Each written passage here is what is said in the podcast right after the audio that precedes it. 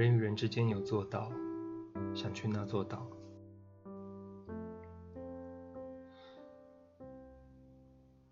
你去过日本的地方超市吗？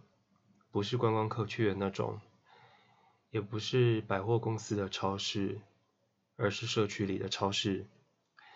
下班时间一到，会挤满买菜的人们，架上最多的是蔬菜、大葱跟味增。日暮里的古中银座商店街里头就有一家地方超市。傍晚六点的时候，所有人都在买晚餐的食材。结账的队伍里，其他人的篮子都是蔬菜、酱油、豆腐，只有我一个人拿着从福冈运来的草莓。店员熟练的说出结账的流程，虽然我听得懂一点日文。但害怕脱口而出的口音会吓坏当地的人。面对店员的时候，我还是只能摇头或点头。就这一件商品吗？点头。要塑胶袋吗？摇头。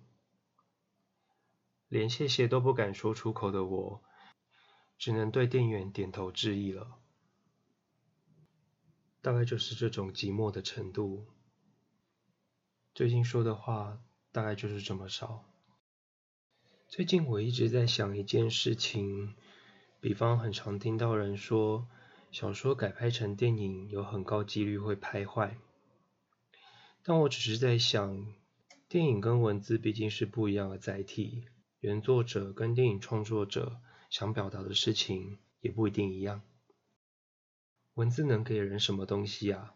你想过这个问题吗？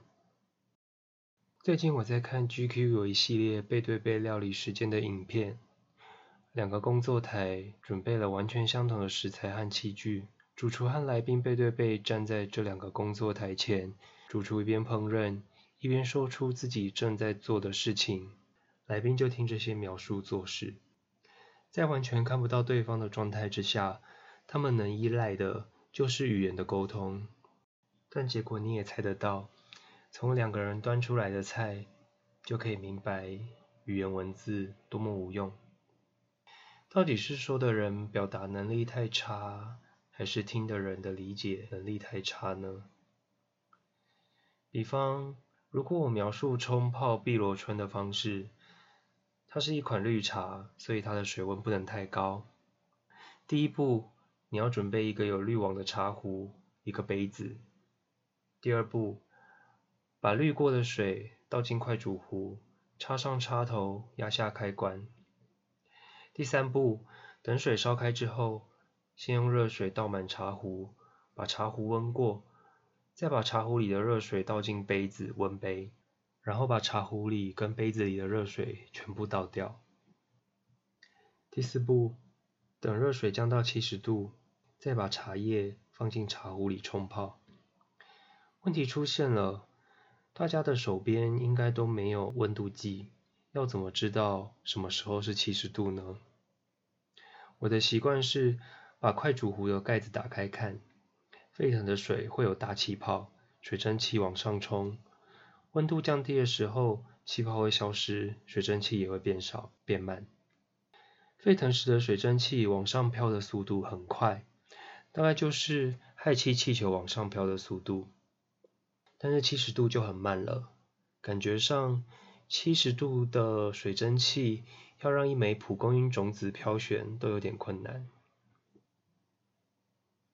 听到这里都还没睡着啊？最近吃甜点的时候，突然意识到一件事情。都说吃甜点要配无糖的茶，如果去伊藤久右卫门那种和果子的店，店员给你的茶水是无糖麦茶。如果你点了甜点，应该都会配着无糖麦茶喝，或是另外再加点抹茶喝。应该没有人会想要再点有糖的饮料了吧？可是有时候就是会觉得想要吃甜点，配上甜的饮料，像是甜的红茶跟奶茶，饮料的甜度稍微比甜点低一点。也许是不想要把刚刚到口的甜味完全冲淡。只是把程度拉低一点点，然后马上回到先前的高度。比起苦味，甜味的尾韵还是少了很多，所以才需要一直维持在一个水平以上吧。最近的生活报告，嗯，我交了第三本书的书稿，也交了一些稿件，觉得身心都要抽成真空。因为在学校兼课的关系，所以学生在放暑假，我在备课。本来以为自己应该都懂的东西，写课纲、写教学进度、找资料的时候，总是惊觉，以前有这一句吗？我怎么没有读到？你读过雅璇的《如歌》的行版吗？大家可能都记得的是最后这一段：世界老这样，总这样。观音在远远的山上，罂粟在罂粟的田里。这个结论下的真好，对世界无奈到有一点轻佻，但同时也呈现了所有好坏并置的状态，什么都是必要。这一首诗，你记得前面说了几种东西的必要吗？我只记得温柔之必要，肯定之必要，一点点酒和木樨花之必要，草一般飘起来的谣言之必要，旋转玻璃门之必要。其实我漏掉很多，像是懒羊羊之必要。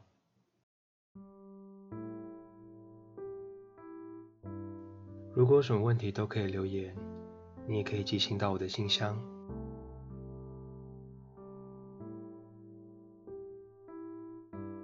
谢谢各位收听这个贝壳里的声音。